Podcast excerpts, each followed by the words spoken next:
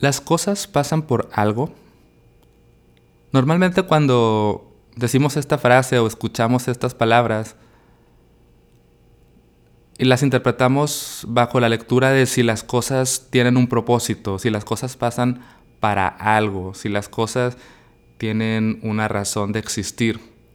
Sin embargo, en este episodio quiero utilizar estas palabras de las cosas pasan por algo para analizar cómo las cosas que ocurren en nuestra vida ocurren debido a cosas. Es decir, más allá de si las cosas pasan para algo, me gustaría que reflexionemos, las cosas pasan porque hay cosas que pasan previamente a las cosas.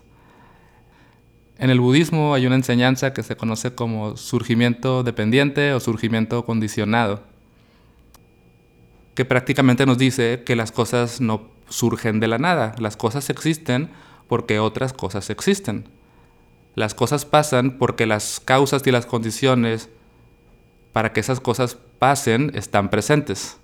Una forma de, o sea, una frase que me gusta mucho y que ejemplifica muy bien esto y lo ilustra perfecto es, si esto existe, aquello existe. Si esto deja de existir, aquello deja de existir. Entonces sí, las cosas pasan por algo. Podemos analizarlo con el ejemplo de una sopa. Si tú tienes una sopa en tu mesa, esa sopa existe por algo. La sopa pasó por algo. Es decir, esta sopa existe porque los ingredientes que integran la sopa existen. Si los ingredientes que integran la sopa no existieran, la sopa no existiría. O sea, si no hubiera vegetales, la sopa no sería sopa. Pero las cosas no son así de sencillas. Podrían estar los ingredientes de la sopa, pero si no hay un cocinero que prepare esos ingredientes y los convierta en sopa, la sopa no existe. Y podemos ir todavía más allá. Podrían estar presentes los ingredientes de la sopa, podría estar el cocinero, pero si no hay calor, si no hay fuego, la sopa no existiría. Entonces, son muchísimas eh, las condiciones que tienen que existir para que esa sopa exista. Ahora, bajo el concepto de una sopa, quizás esto resulte un poco obvio o quizás te resulte un poco irrelevante. Pero piensa cómo esto aplica en otras áreas de tu vida. Por ejemplo, analicemos este escenario. Si el miedo al rechazo existe, la ansiedad existe. Si el miedo al rechazo deja de existir, la ansiedad deja de existir. Entonces, la ansiedad pasa por algo, porque hay causas y condiciones que dan surgimiento a la ansiedad. Y claro que cada ansiedad es distinta, porque cada persona es única, porque cada contexto es diferente. Sin embargo, podríamos concluir que la ansiedad no surge de la nada. La ansiedad existe debido a un conjunto de causas y condiciones. Y tú puedes revisar cuáles son esas causas y condiciones y ver cuáles puedes modificar para que tu ansiedad sea menos o para que tu ansiedad desaparezca.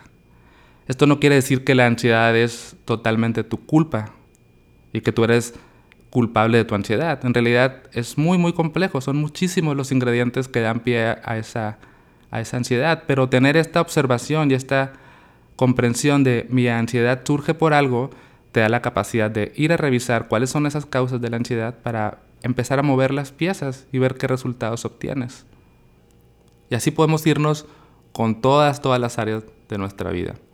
Entonces, quiero compartir como tres beneficios o tres formas en las que puede ayudarnos el contemplar esto, el hecho de que las cosas surgen de causas y condiciones.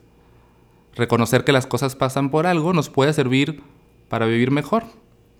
Entonces el primer beneficio es que cuando entendemos esto, somos capaces de reconocer que podemos crear condiciones para que las cosas que queremos que pasen ocurran, pero al mismo tiempo podemos soltar el querer controlar todo y podemos entender que algunas cosas pasan solo porque pasan, porque las causas y condiciones surgieron y a veces esas causas y condiciones están más allá de nuestro control. Entonces es como sí puedo intervenir en que cosas pasen en mi vida, pero no por completo. Y es, es un juego, es, es, a veces como un volado, ¿no? Por decirlo así.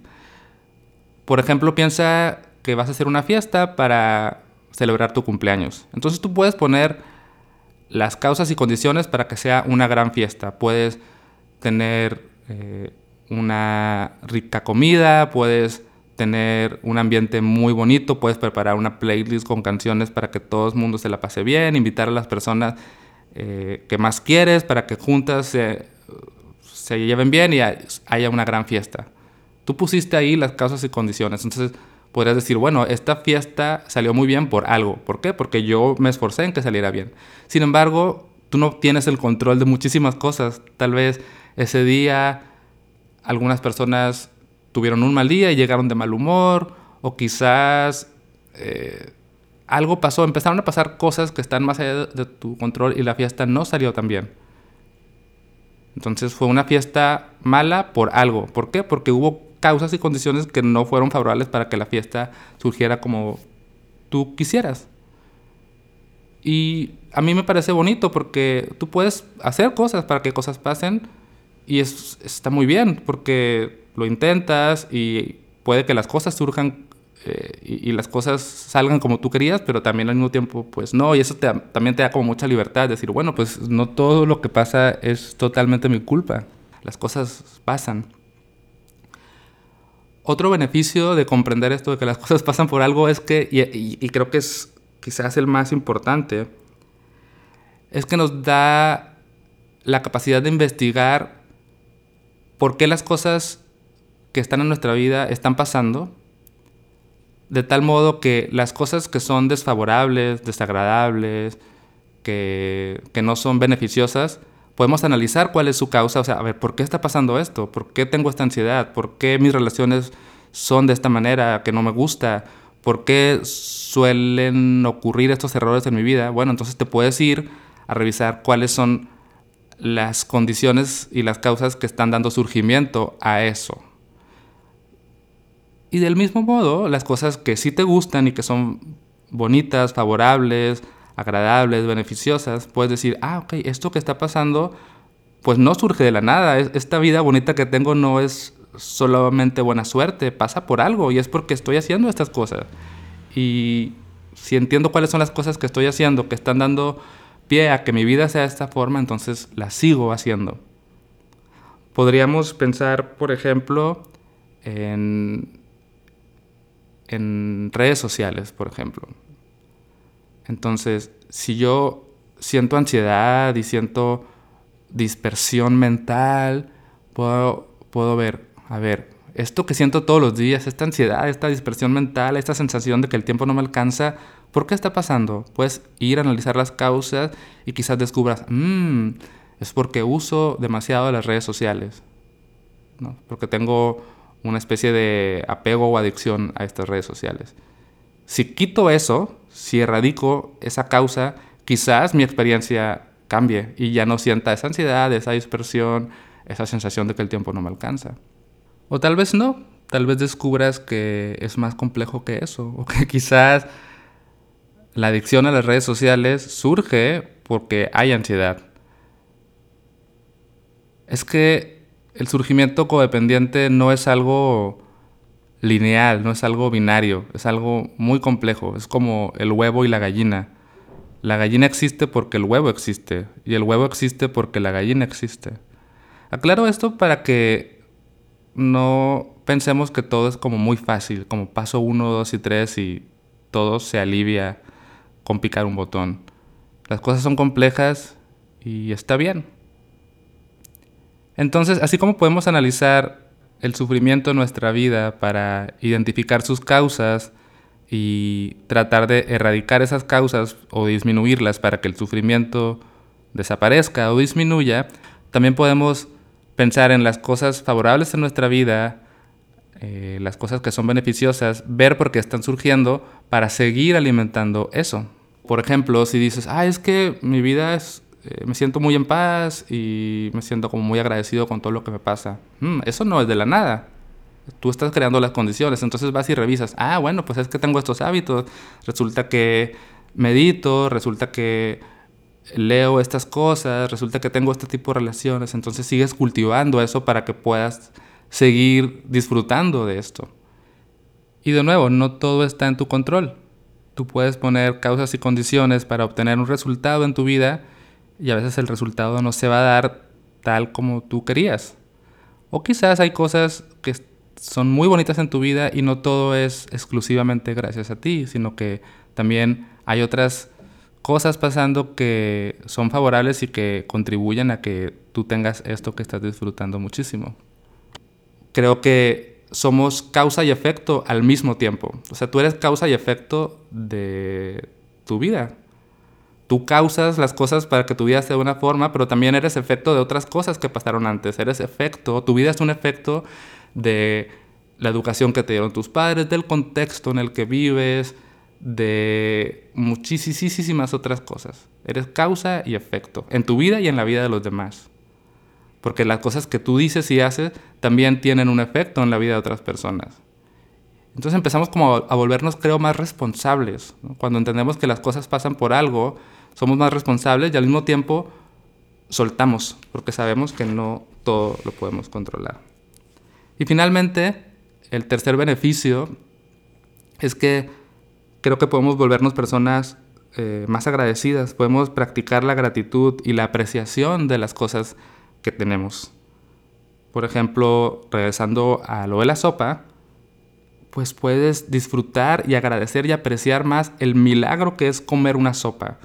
Esta sopa existe por algo, existe porque estos vegetales crecieron de la tierra, porque alguien sembró estos vegetales, porque alguien los cuidó, los cosechó, los llevó al supermercado donde yo los compré y porque alguien hizo esa sopa y porque yo tengo eh, la capacidad de comer esa sopa. Entonces es un milagro enorme la sopa.